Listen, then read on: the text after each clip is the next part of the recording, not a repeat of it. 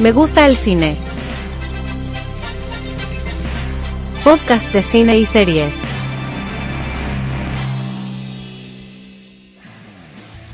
Hola, ¿cómo están? Sean bienvenidas y bienvenidos a este nuevo programa de Me gusta el cine, el programa número 43 dentro de la cronología de megustalcine.cl y el cuarto programa que sale al aire a través de Geek Radio.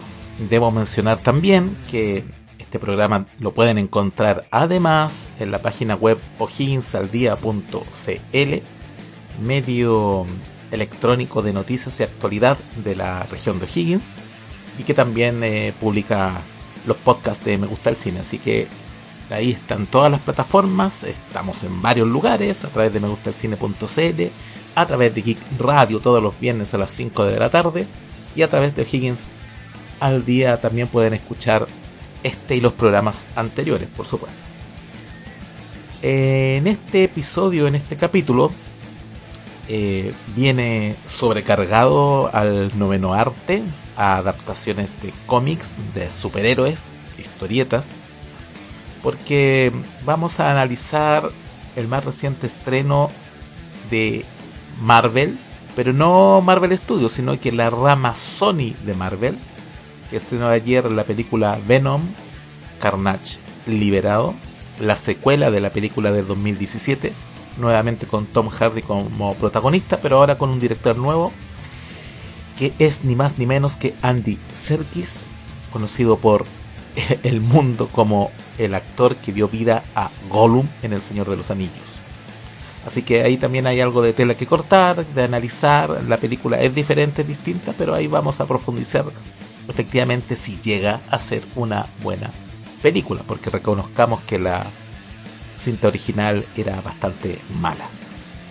También eh, en una segunda parte quiero analizar, defender y darle un poco más de cariño a una serie que yo sé que se ve poco, pero que a mí me gusta mucho, que es The Doom Patrol, una eh, adaptación del cómic de DC Comics.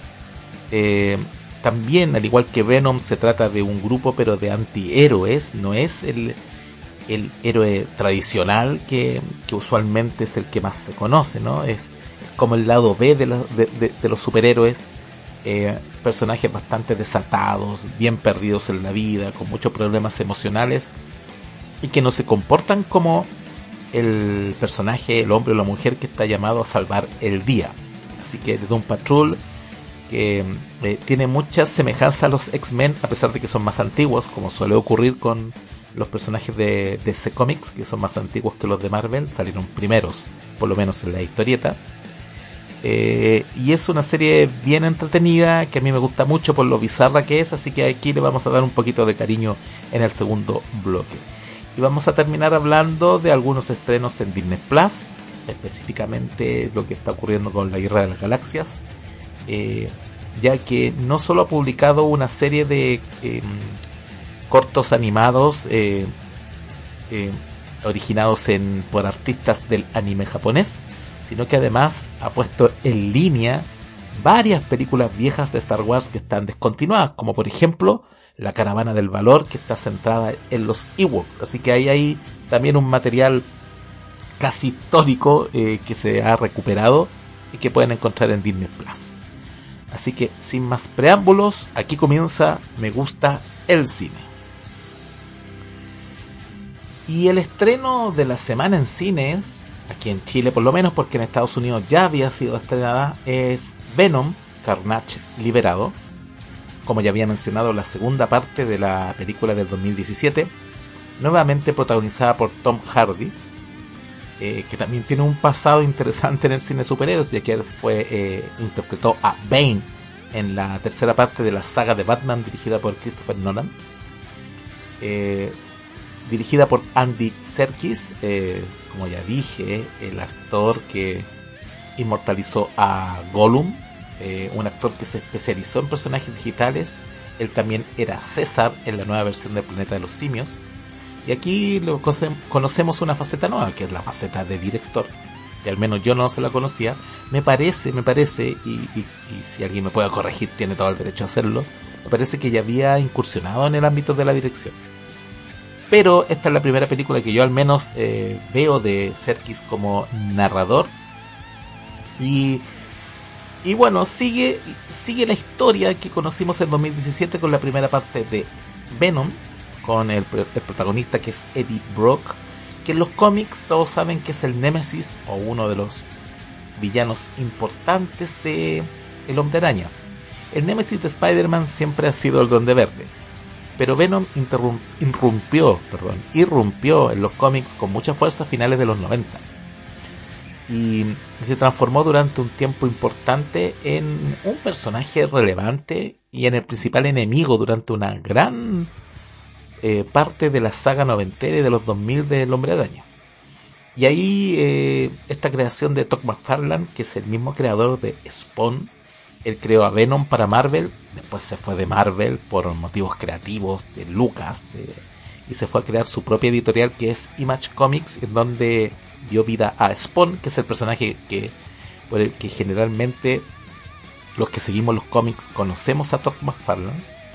Pero él fue el, creador, uno de los creadores con David Michelin de Venom.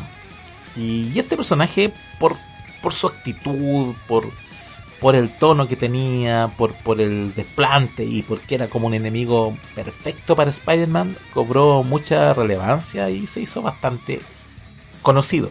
De hecho, en la serie animada de los 90 tiene un papel bien importante. Y su primera aparición en, en el cine se remonta a la poco amada Spider-Man 3 de Sam Raimi, que yo creo que es una película que con el tiempo igual está ganando más importancia, la gente la quiere más porque efectivamente con todas sus fallas sigue siendo una buena película. Eh, y ahí fue la primera aparición de Venom, pero no le gustó a nadie, ¿cierto? Porque no era el personaje de los cómics, porque el actor que lo interpretaba era eh, bastante flaco, esquelético, y el personaje de Venom siempre fue grande, gigante, un una mole, ¿cierto? Que, arrasaba con todo. Y en la película de 2017 se recupera ese espíritu, pero una película bastante mala, eh, que parecía sacada de las películas de superhéroes de los 90, cuando no se respetaba tanto el material original y en realidad se hacía un poco lo que quería, era como un retroceso. Yo siempre, eh, cuando hablamos de Venom, de la primera, eh, me recordaba lo que se hizo con em, los Cuatro Fantásticos, por ejemplo, allá por el 2005. Eh, películas sin mucha sustancia, con poca personalidad, bastante tontas además, eh, que apuntaban a un público muy genérico y como que eh, era una, una involución de todo lo que había hecho la propia Marvel Studios con la creación del UCM o del universo cinematográfico de Marvel. A destacar que todos los personajes que tiene Sony, eh, que es dueño en el cine de, los personajes de Spider-Man y los villanos, eh, porque recordar que ahí hay un acuerdo con em, eh, Marvel Studios para compartir Spider-Man, pero en realidad Spider-Man, el Spider-Man de Tom Holland, así como el de Tobey Maguire y el de Andrew Garfield, son todas propiedades de Sony Studios, de Columbia Pictures y ellos hacen em, un poco lo pueden hacer lo que quieran con el resto de los personajes de, la franquicia de Spider-Man. Y entre ellos está Venom. Entonces ellos deciden para generar más lucas y para aprovechar los derechos crear la película 2017 Tom Hardy pretendía con esta película rendir un homenaje o hacer algo muy parecido a lo que sea Bruce Campbell en eh, Evil Dead o en la saga de Evil Dead con el personaje de Ash Williams, ¿cierto? Que era un personaje que era bastante bobo, bastante tonto, pero, pero que también tenía una actitud heroica llegado el momento, y que tenía una, una cualidad bien interesante que era la sobreactuación. Era casi como un, humor muy físico, si nos remontamos eh, al humor de Buster Keaton en los principios de la historia del cine, con Bruce Campbell en la saga de Evil Dead, sobre todo en la tercera, en la segunda y la tercera, peleando consigo mismo, ¿cierto? Haciendo mucha mímica, mucha sobreactuación. Y Tom Hardy claramente quiso homenajear aquello en, la primera Venom, haciendo una, una actuación o entregando una, una actuación bastante, eh, bastante en ese tono, ¿no? Eh, muy, muy histriónica, muy exagerada, con varios niveles, eh, por sobre lo normal, ¿cierto? Es como le puso mucha energía eh, y mucha sobreactuación al personaje, pero con la idea de hacerlo más gracioso y, establecer y explicitar, en definitiva, a través de la actuación, esta relación eh, caótica, esta, esta relación anormal con, con el simbionte que es Venom que se apodera de su cuerpo. ¿ya? Y pero él mismo dijo que cuando vio el corte final de la película, eh, un poco no, le desagradó en definitiva que muchas de las partes que él consideraba las más locas y mejor logradas no pasaran al corte final. Ahora resulta que con Venom 2, eh, le vamos a decir así para, le vamos a decir así para acortar, eh, para, para acortar el texto, ¿no? Mucho texto, como dirían por ahí los más jóvenes. Eh, en Venom 2 Tom Hardy no es solo el productor ejecutivo, también es el guionista. Entonces aquí ya se desata y claramente ahí hay una ganancia porque Tom Hardy le da o encuentra finalmente el tono al personaje, ¿cierto? Y ya está haciendo prácticamente comedia. ¿ya? Eh, gran parte de su interpretación es en tono de comedia. A pesar de la película no es una comedia, sí tiene momentos muy divertidos, pero no es el chiste fácil y eso se agradece, sino que son momentos divertidos, ¿cierto? No son jocosos, no son gags, son divertidos, secuencias divertidas, intervenciones eh, divertidas. Eh, y con la llegada de Andy Serkins eh, como director, también cambia un poco el estilo narrativo. Venom 2 en general es bastante mejor que su que es su precuela, no, no es una precuela, que es la cinta original, ¿no? Eh, tiene una mejor narrativa, eh, tiene algunos, eh, ¿cómo decirlo?, unos chiches audiovisuales, entrega algunas secuencias bastante interesantes, de hecho en algún momento recurre hasta la animación para contar una parte de la historia, para profundizar en el personaje de Cletus, interpretado por Woody Harrelson, que es el enemigo en esta secuela y que es el personaje de Carnage, por eso viene el nombre Carnage liberado, que es eh, el enemigo, es un simbionte al igual que Venom, pero de color rojo y mucho, mucho más sangriento y sanguinario porque el huésped eh, también es bastante más violento, ¿no? Y dentro de esa narrativa lo que hace, eh, lo que se hace con Venom 2 es, es más interesante que la primera, porque como, como ya había dicho, tiene secuencias eh, escenas eh, que por lo menos tienen valor visual. Tienen bastante valor visual. Ahora, desde el punto de vista de la historia, sigue siendo una historia muy mala, una historia que no se encuentra. Eh, Venom 2 tiene una duración poco más de hora y media y la película perfectamente podría haber durado media hora porque la historia es casi inexistente. ¿ya? Se demora mucho en partir, se demora mucho tiempo recordando al espectador de qué trataba la primera película como si esa fuera poco, eh, pasa con lo que pasa con muchas cintas que tratan de dejar contento a todo el mundo y comienza a tratar al espectador como idiota, porque ya, eh, un puro ejemplo que, lo doy para entender el punto, ¿no? O, para que comprendan mi punto, porque e, estas cosas no me gustan. Eh, se supone que el espectador está viendo la película y hay una escena al comienzo, una escena importante para determinar el destino de uno de los personajes literalmente 15 minutos después o 20 minutos después, hacen un flashback con esa escena que acabas de ver. El espectador tiene que ver un flashback de una escena que vio hace 15 minutos. ¿Cuánto necesita un realizador o una película eh, de tiempo, de esfuerzo para establecer un punto tan simple, además como el que se pretende entregar en en ese momento en particular de la, de, la película. Eh, porque tampoco es un evento especialmente importante. esas cosas a mí me molestan mucho, o sea, que cuando te empiezan a tratar de tonto, o sea, esa necesidad constante de recordarle cada cinco minutos al espectador qué es lo que está viendo, a mí me parece oh, eh, eh, es de los grandes males que ha traído esta, este cine tan tan masivo que, siente que tiene que recordarle o, piensa que el espectador está pegado al teléfono cada cinco minutos, eh, tiene que recordarle constantemente lo que está viendo. eso, eso, eso a mí me, me molesta mucho como, como cinéfilo. ¿no? No creo que sea necesario, además era muy innecesario. Y pasa mucho de eso en Venom 2, que constantemente te recuerdan explícitamente a través del diálogo, a través de las imágenes, a través de los flashbacks lo que está pasando. Y si yo empiezo a recortar, eh, cortar toda esa grasa, la película me queda cortita. Podría haber sido un episodio de una serie de televisión, perfectamente, y se cuenta igual. Eh, lo que también hace que uno piense que el personaje de Carnage, que es el Nemesis de, Venom, como ya dije, interpretado por Woody Harrelson, que está en piloto automático, ah, no le pone mucho cariño al personaje, a diferencia de Tom Hardy, que sí lo disfruta y eso se nota en pantalla y además se agradece.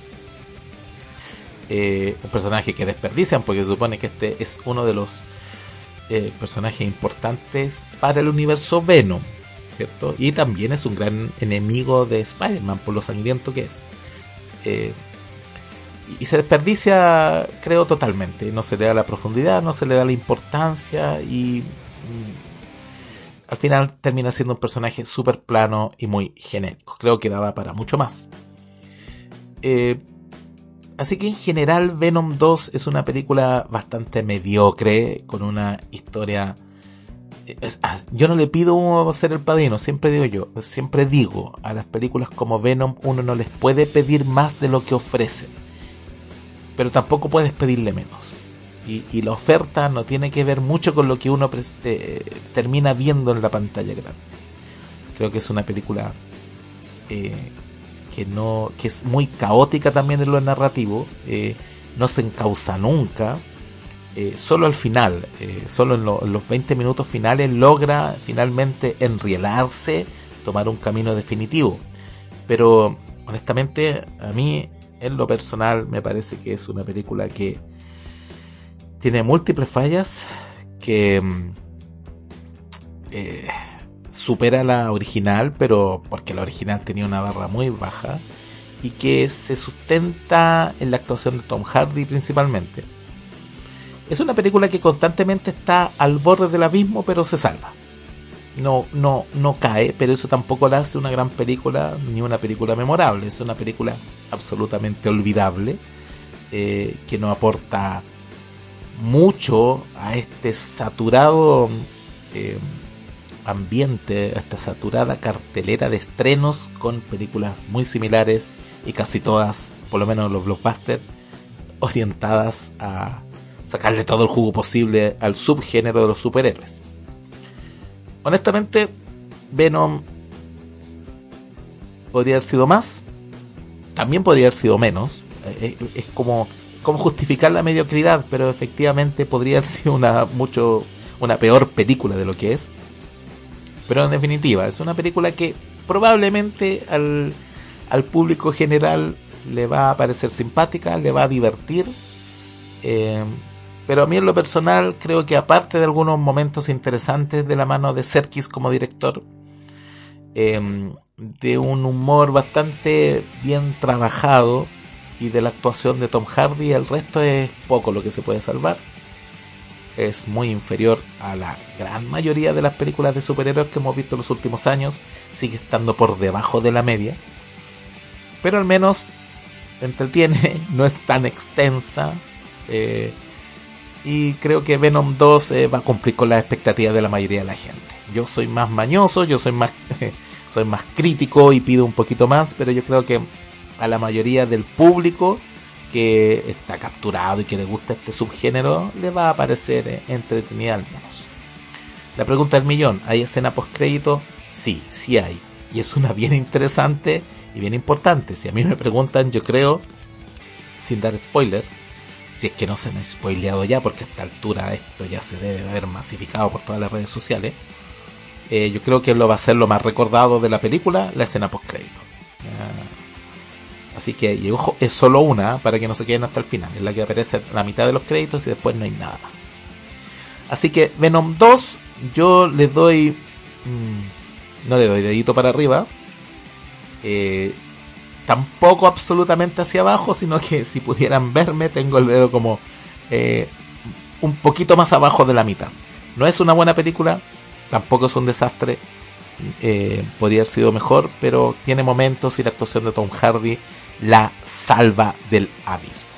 Así que Venom 2 ya está en cartelera, nueva película de Marvel, recordar, creo que ya lo había dicho, eh, que esta película pertenece a un universo distinto al UCM, ¿no es cierto? Eh, porque son los personajes que están bajo el dominio de Sony. Así que eso, con Venom 2 no tengo mucho más que decir. Eh, y voy a repetirlo solo para cerrar bien la idea. A los que les gusta este subgénero probablemente la van a disfrutar mucho. Para quienes no siguen el género de superhéroes y les gusta un poquito más de calidad de las películas, pongamos como límite o como parámetro, por ejemplo, los Spider-Man de Sam Raimi, lo más probable es que Venom 2 no va a satisfacerlos. Pero, seamos honestos, es lo más probable que para el estudio nosotros no importemos mucho.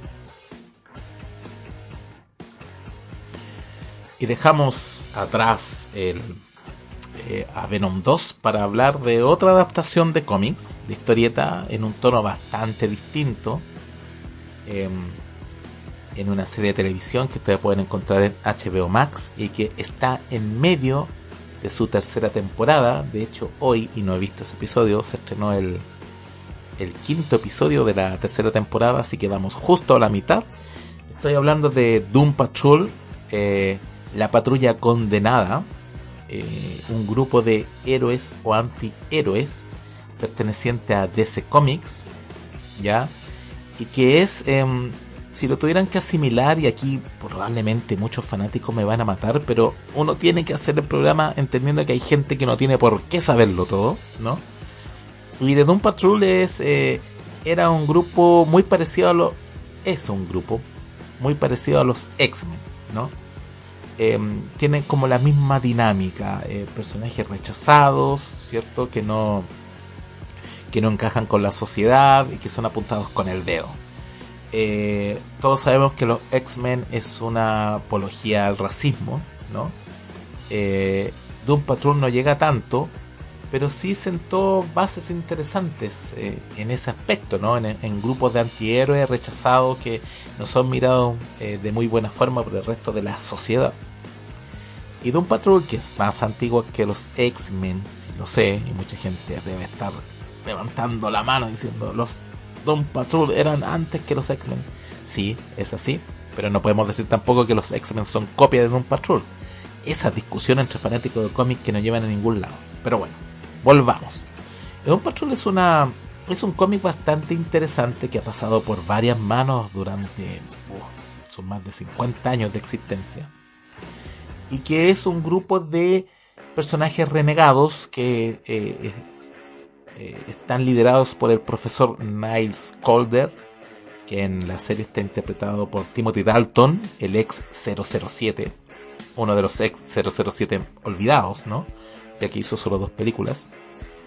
Eh, un profesor brillante, inválido, en silla de ruedas, igual que el profesor Javier, que rescató a un grupo de personas eh, perdidas con graves problemas no solo eh, desde el punto de vista personal, sino que también físicos, con deformidades, con poderes extraños, pero no estos poderes como agradables, ¿no? Ninguno era un Superman que podía volar y tirar, eh, lanzar rayos láser eh, con la mirada, tampoco eh, no eran poderes cool, sino que por ejemplo voy a tomar el caso de Rita Farr, uno de los personajes que a mí más me gustan eh, en la serie al menos, que es interpretada por April Bowley, eh, era conocida por ser una de las novias de Charlie en Two and Half Men, que es una ex actriz de Hollywood eh, cuya estructura celular fue alterada a un estado gelatinoso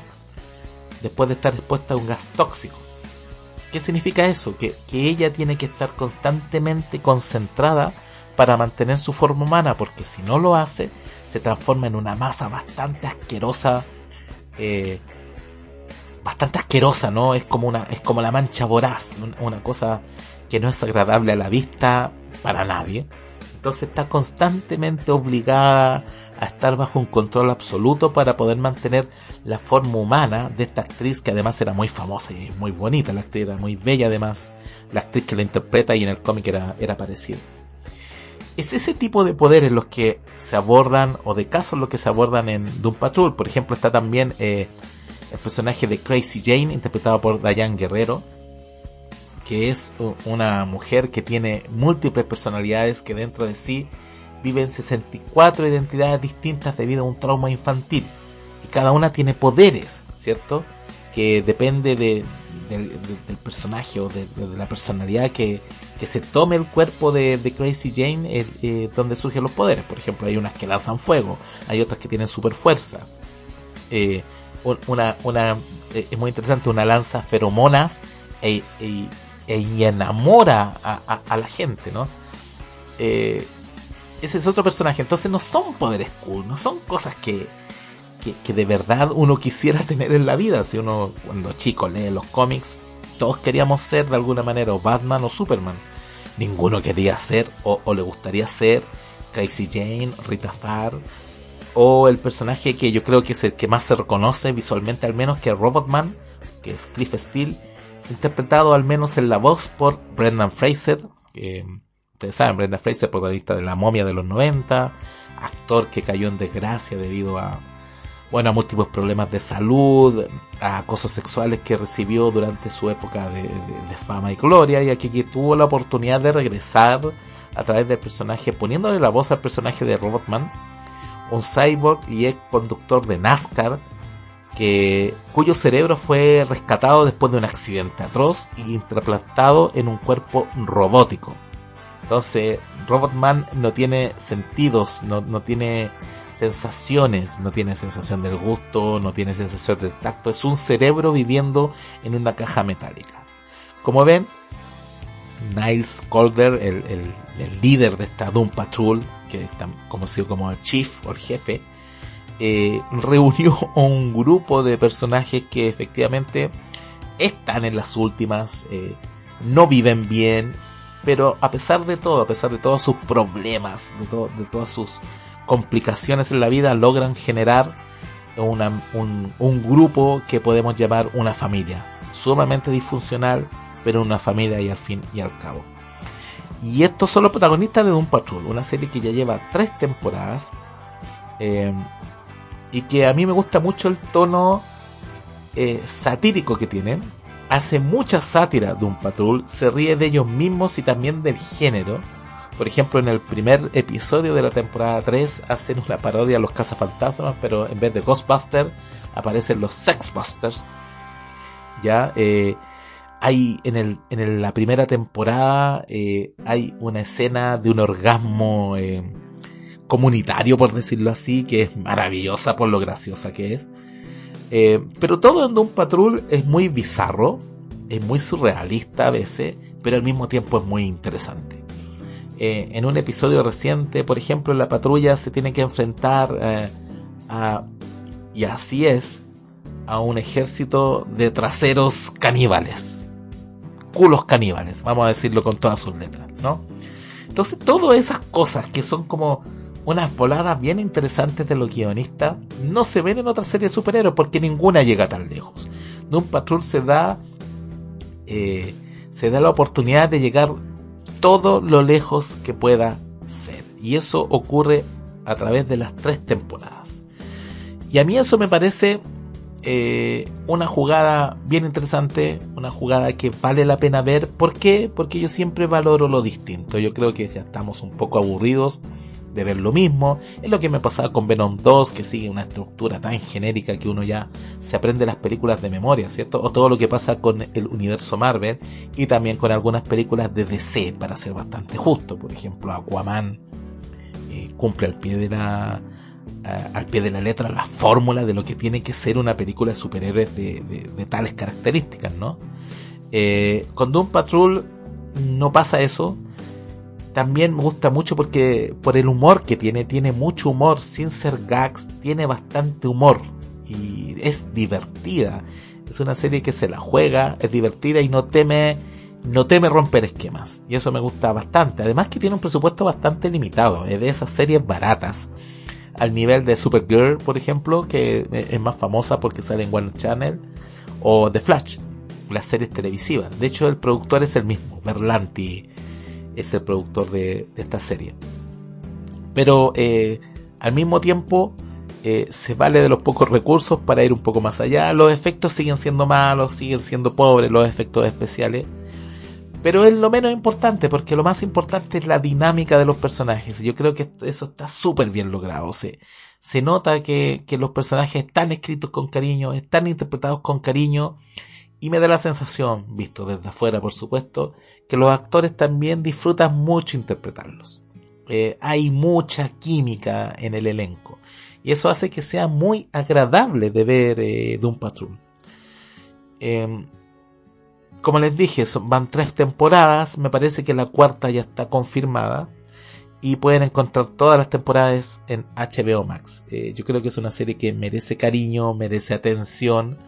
Eh, y por mi parte la recomiendo a ojos cerrados porque creo que si uno le da la oportunidad, le toma el ritmo y entra en el juego de lo que es eh, el estilo de Doom Patrol, yo creo que es una de las series más disfrutables del subgénero, digo subgénero porque no es un género propiamente tal, pero del, subgénero de superhéroes eh, que existen hoy.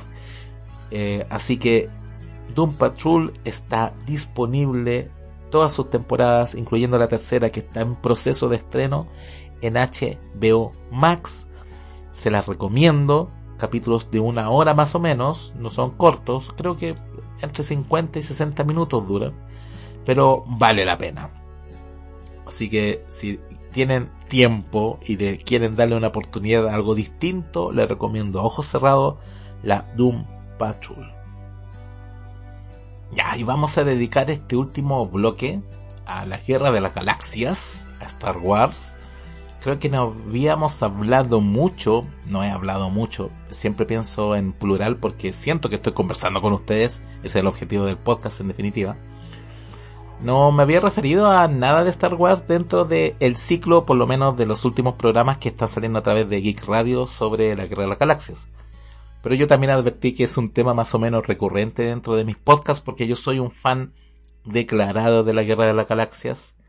Eh, aunque me traten de boomer, soy fan de la trilogía original. Soy fan del episodio 3. No me gusta el episodio 1 ni el 2, pero reconozco su valor artístico y su valor eh, de autor, eh, lo que quiso hacer George Lucas me la banco, aunque le haya quedado mal en el episodio 1 y 2. No me gustan las secuelas, debo decirlo claramente. Siento que el episodio 9 es la peor película de la Guerra de las Galaxias jamás hecha. Es terrible. Es un insulto al buen cine. Y es un pastiche que es infumable. Habiendo dicho eso, y habiéndome ganado el odio de muchos, asumo, Debo decir que estuve viendo los estrenos de Star Wars que están en Disney Plus. Ustedes saben que es la plataforma donde ustedes pueden encontrar todo el material de Star Wars. Y eh, estuve viendo eh, Star Wars Visiones, o Visions en, inglés, que es el más reciente estreno. Se trata de una serie de cortos eh, animados. No sé si tan cortos, porque algunos llegan a durar media hora. Pero bueno, de capítulos animados por animadores japoneses, es decir, son animes basados en Star Wars. ¿Cuál es la gracia? Que aquí no hay un límite creativo para la visión de los realizadores. Me explico. Eh, no todos los eh, no todas las animaciones, no todos los episodios están ambientados propiamente tal en el universo de las guerras de las galaxias. Se inspiran en la creación de George Lucas pero no la siguen al pie de la letra, ¿ya? No es eh, un capítulo, por ejemplo, em, dedicado a Luke Skywalker, no. O, o a Han Solo, no es eso, sino que son, podríamos decir incluso que son como universos paralelos, ¿no? O cosas que están ocurriendo eh, paralelamente a la acción central o que no tienen nada que ver, eh, no están totalmente enlazados. Eh, por eso es una libertad creativa absoluta. Simplemente se les dijo a este grupo de realizadores japoneses, mire, tome Star Wars, haga lo que quiera. Y el resultado es bastante bueno, si bien no he visto todos los episodios, es un resultado al menos visualmente muy, muy interesante, muy entretenido.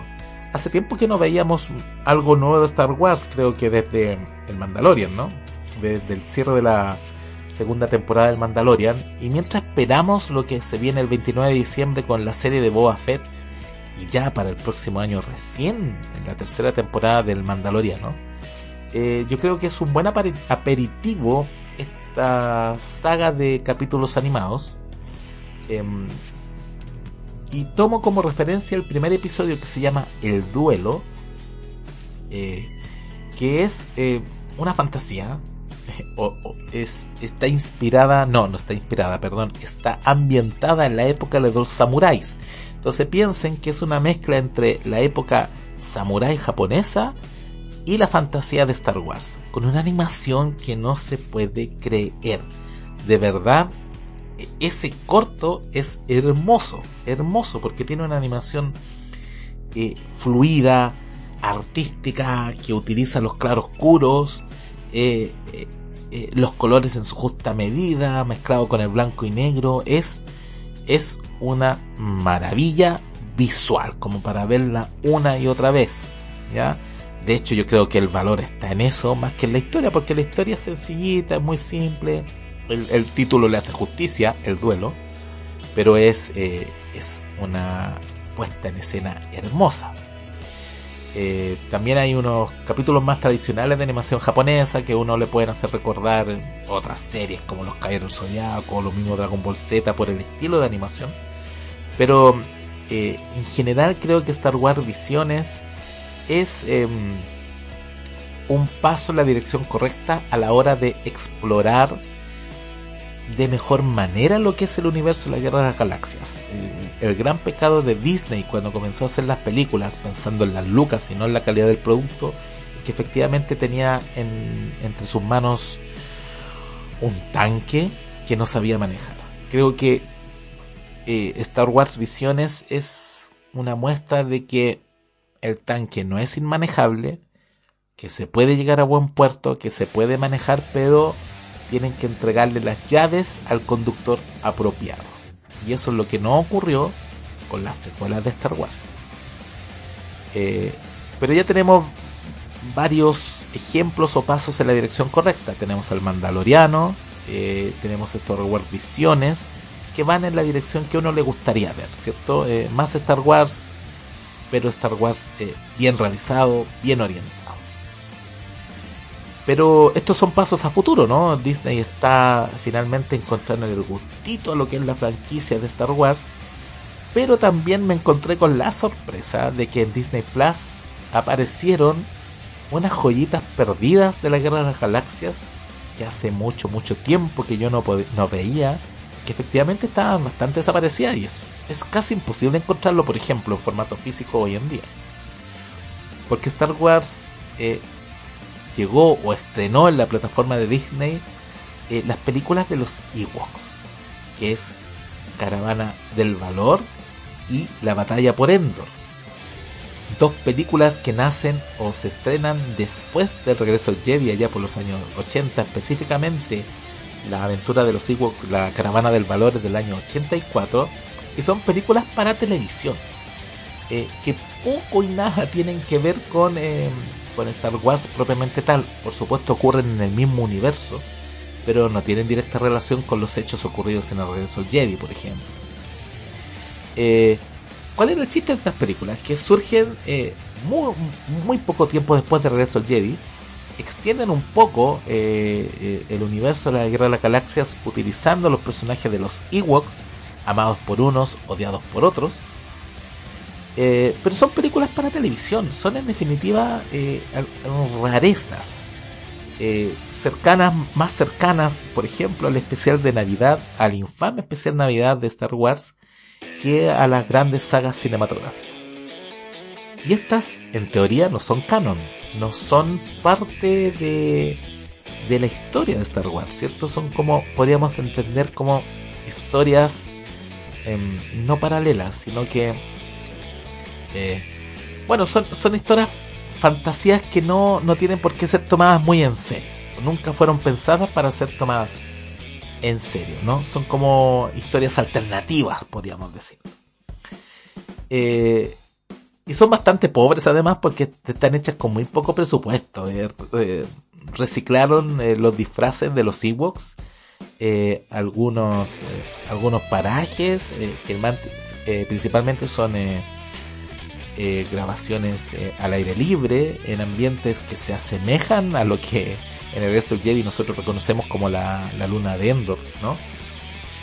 y son, son cintas que hoy se ven bastante pobres, ¿no? Eh, muy simples en su narrativa, se notan los espacios, los cortes para la televisión, están pensadas en tele, ¿no? Están pensadas para ser un divertimento muy fácil, eh, para hacer un estreno de domingo en la tarde, por decirlo así, y no mucho más que eso. Pero son joyitas, eh, en el sentido de que no estaban en ningún lado. Yo recuerdo que estas yo las vi en la televisión y después en algún momento estaban disponibles en VHS. Pero son películas que habían eh, salido del espectro en general porque eh,